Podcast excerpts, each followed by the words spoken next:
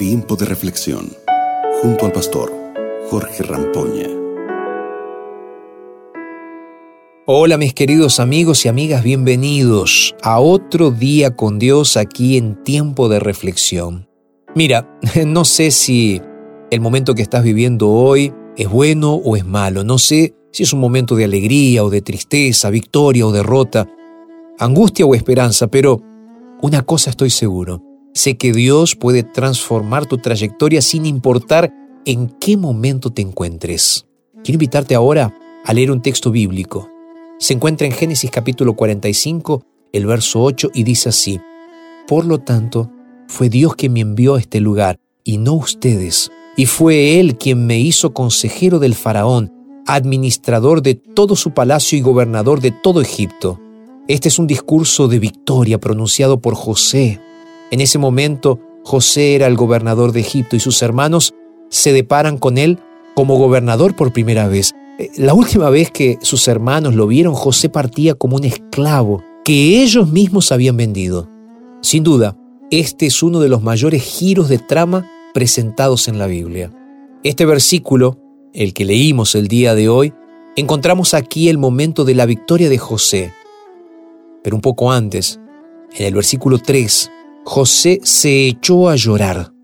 Eso no se esperaba de alguien en su posición, una demostración de, de dolor, de tristeza, no, porque él ya era gobernador, pero aún siendo gobernador, el dolor de ser abandonado por su familia era muy grande. Pero al mismo tiempo, vemos a Dios siendo un experto en convertir la adversidad en victoria. Tengo una pregunta. ¿Alguna vez hablaste con alguien que haya sido abandonado por todos, incluso por su familia? ¿O has hablado con alguien que fue abandonado y que por eso piensan abandonar su propia vida? Quizás te encuentres en un momento de derrota y piensas así, pero me gustaría que sepas que tu Dios es un Dios experto en convertir la adversidad en victoria. Amén. Ahora el primer paso para eso es confiar en Él. El segundo paso es buscar ayuda y el tercer paso es confiar una vez más de que Dios te usará y usará a otras personas para finalmente comenzar a cambiar tu vida. Sé que no es fácil, lo sé, pero aquí estoy orando para que Dios te dé fuerzas, para cambiar tu perspectiva, para vivir una nueva vida, para tener la seguridad de que Dios va a hacer cosas grandes a través de ti y en ti.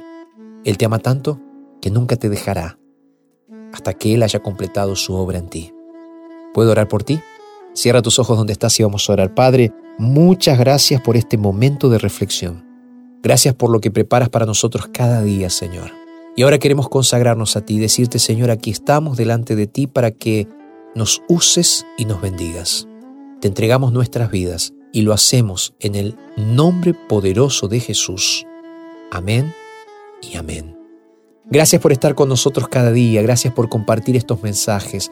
Gracias porque realmente nos sentimos privilegiados de entrar hasta donde tú estás para compartir la palabra de Dios.